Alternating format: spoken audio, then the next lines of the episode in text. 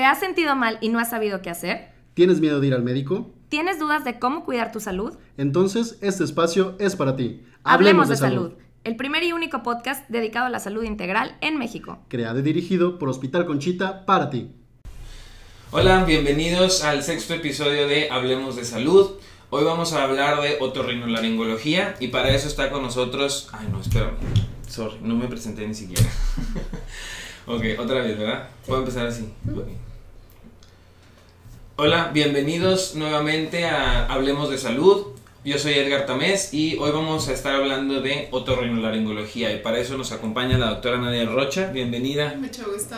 Muchas gracias por estar aquí.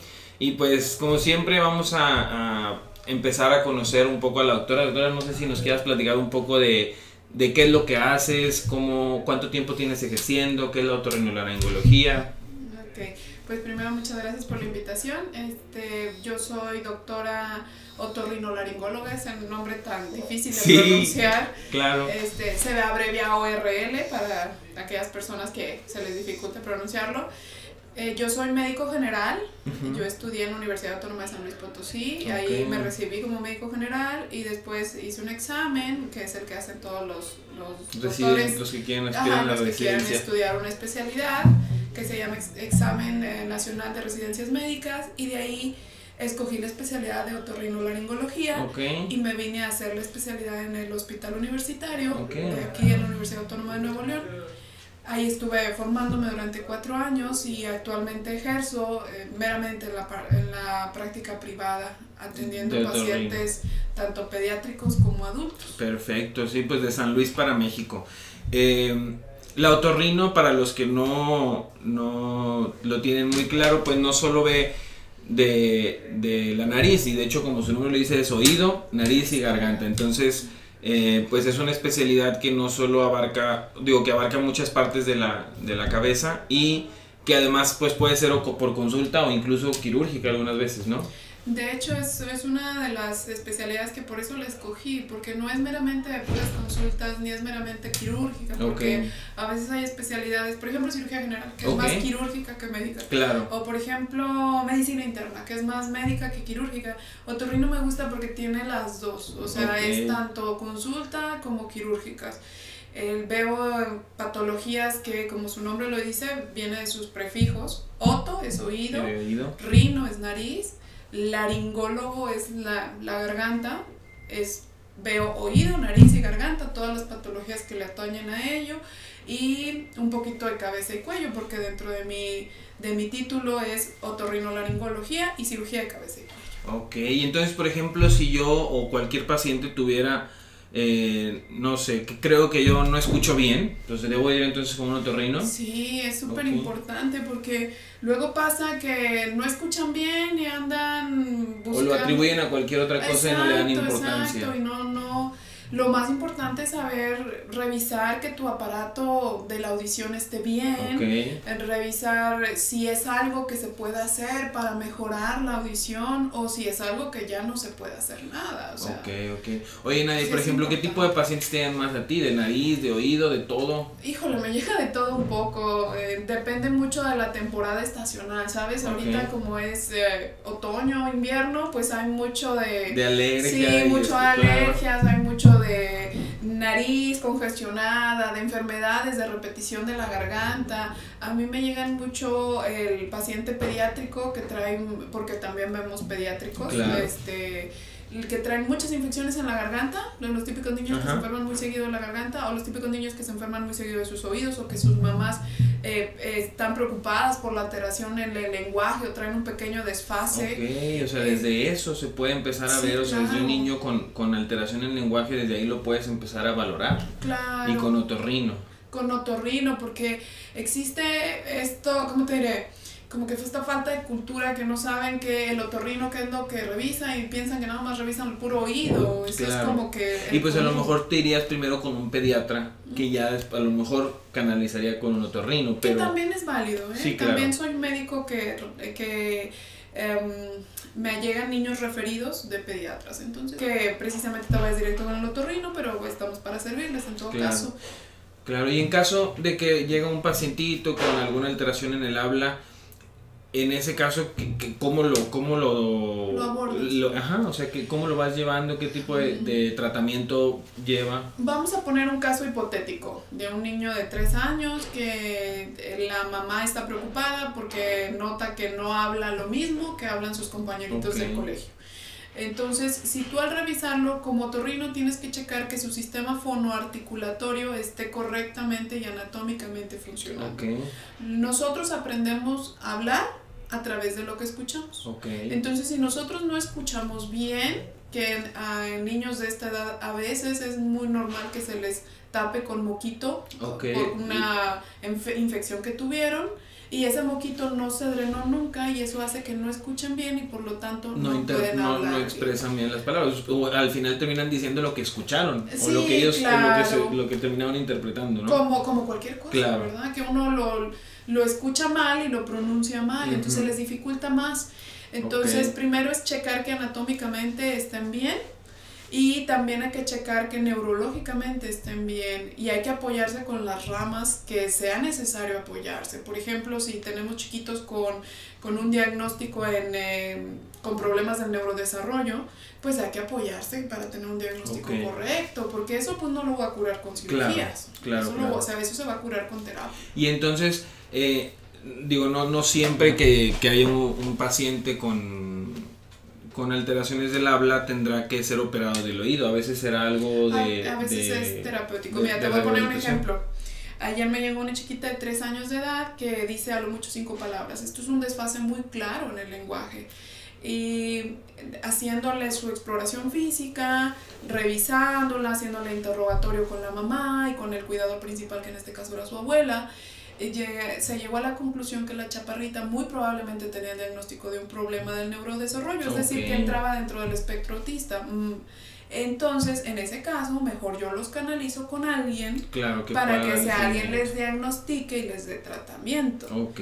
Eso también hay que tomar en cuenta que yo ya la revisé a la chaparrita y ya sé que no tiene alteraciones en el oído, no trae moquito atorado, no trae alteraciones en las adenoides, Claro, no no trae frenillo lingual corto, no es algo anatómico, no es algo que, que eso lo esté impidiendo. También tenemos el otro polo. o Que sea, perdón que te interrumpa, pero pues aquí anatómico querría decir que las estructuras no están, no están alteradas, no están, están funcionando como deberían. Por ejemplo, otra alteración anatómica es tabique desviado. Tabique desviado, que yo creo que de lo más común sí, que debes de ver. común, Y, común. y por ejemplo, ahora que, que mencionas lo de tabique, eh, ¿los otorrinos hacen cirugías plásticas o eso es directamente del plástico o es si- simplemente se abordan a- al tabique de la nariz y hasta ahí yo llego? Pues eh, se hace de las dos, Ok. se hace de las dos, se puede hacer tanto funcional como estético. Ok. Es, existe este mito que el tabique es esto, pero Ajá, esto no es el claro. tabique, esto es el dorso nasal, que, que quede claro. El tabique está Que a veces puede, dentro. incluso si está el tabique desviado, sí puede, o sea, sí notarse en, el- en el dorso, pero, en el pero no siempre. Hay veces que el tabique incluso está muy desviado y la nariz, o sea, Está como si nada, Ajá, exacto, exacto. exacto. El em, otorrino está capacitado para hacer cirugías eh, estéticas y cirugías funcionales de la nariz.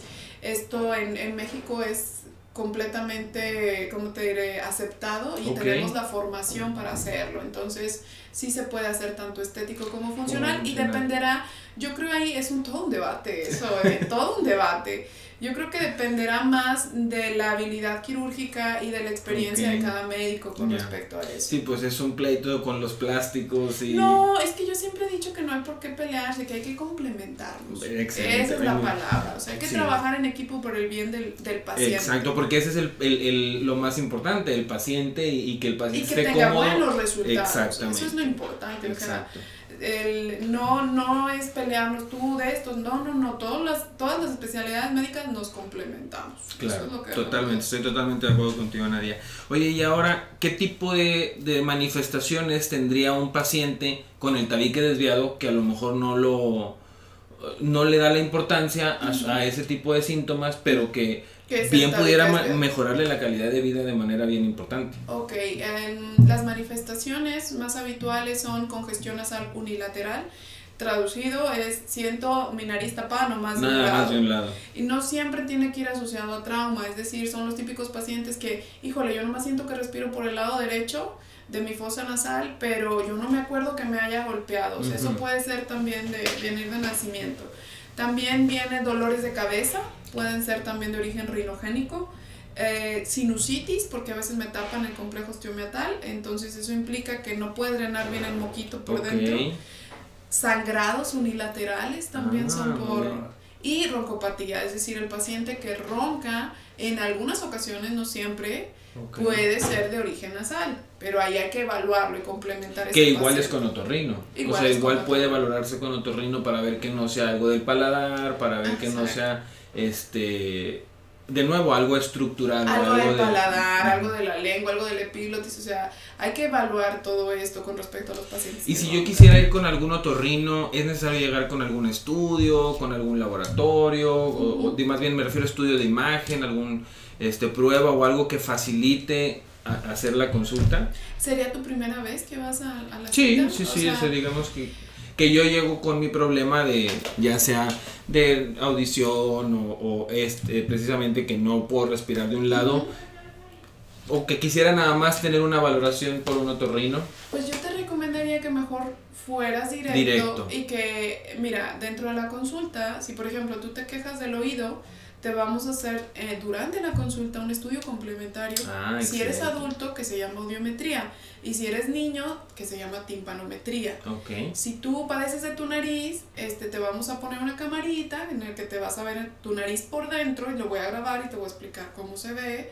Y si tú padeces de tu garganta, te vamos a pasar un lente o una camarita a través de tu nariz y va a llegar hasta tu garganta, todo lo vamos a grabar y te lo voy a mostrar. Entonces, yo recomendaría que mejor primero te acerques a tu Claro. otorrino y ya si él considera necesario algún Te estudio de imagen algún o algún estudio. estudio complementario, pues él te lo solicitará. Que ya, pues sí. No tiene sentido que, que gastes recursos de manera innecesaria. Claro, probablemente tú Probablemente no, lo tengas, necesites. ajá, exacto, y ya hiciste el gasto. Ajá. Y pues sí, siempre es mejor eh, ir al- con el doctor y que ya de ahí se vaya dando el, el seguimiento, ¿no? Claro.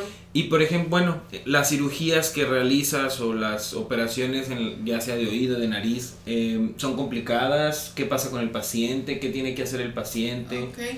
Pues fíjate que afortunadamente por eso lo escogí. ah, Otorrino es muy, muy tranquilo con respecto a las cirugías. Puede, puede haber cirugías muy complicadas dentro del ramo del otorrino, pero afortunadamente el, el grueso común, o sea, lo- son cirugías eh, relativamente sencillas y son cirugías que son rápidas, es decir, que te tardas en el procedimiento 45 minutos, una hora Ok. lo mucho.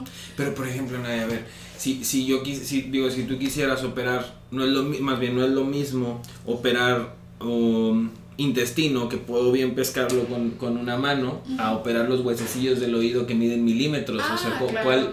No, no es, no hace más, com- no hace más complejo ese tipo de, de Eso cirugías. lo haces con microscopio. Ajá. O sea, no es como que lo operas a, Sí, sí, a ojo, a ojo no. no, no, lo haces con microscopio. El microscopio es un aparato en el que ves todo ampliado.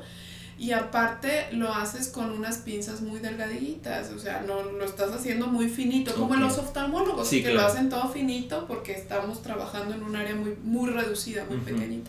La operación que tú menciones, esa También. operación no dura una hora, ¿eh? Claro. o sea, dura No, una hora y media. sí, porque estás, estás con, con estructuras anatómicas muy pequeñas, de, Sí, de milímetros de, de- de tamaño. Entonces, sí, precisamente, pues es algo que, que considero que podría ser un poco más delicado. Fino, Ajá, exacto. Hay, mira, dentro del otorrino hay cirugías muy largas, muy complicadas, cirugías que duran horas, 4 horas, 5 horas, 6 horas.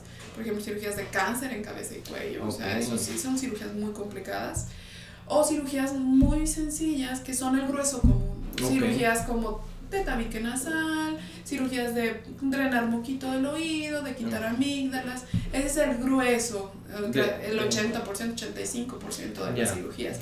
El 15% restantes son cirugías Son más largas, sí, claro, son, cirugías más más complicadas, pero bueno, como, como mencionabas en el inicio, la otorrinolaringología es una especialidad que te da mucho mucho campo. mucho de donde descarto puede ser solo consulta, puede ser cirugía y desde cirugías simples a muy complejas. Exacto, Ya. exacto. Y pues sí es algo muy completo porque aparte eh, no, no es solo realmente nariz, oído y garganta, a veces tienes que considerar cuestiones pulmonares, cuestiones Ah, claro. eh, complementar como bien decías. Sí, ahorita en esta, en esta época están mucho los pacientes con tos, Ajá. con tos crónica, entonces hay que evaluar si la tos viene por descarga retronasal, por reflujo o acidez estomacal Ajá. o si es de origen Y ahora sí pulmonar. Sí, claro. Claro, y es que pues es algo, es una especialidad muy amplia que te da para todo eso. Claro, claro que sí, es, es una especialidad muy bonita. Pues yo qué te puedo decir. Claro, ¿no? Y tú que, que, que tienes que me ya encanta. varios años. Sí, sí, sí. Y no sé, ¿tendrás alguna anécdota, algo que nos quieras contar de algún paciente que te haya marcado? Algo que... De esos, de esos pacientes que no se olvidan. Uy, hay un montón. Híjole, yo creo que, que un, a mí me gustaría que se quedan con la idea de que es mejor la, la prevención y mejor Claro. acudir con, con el médico.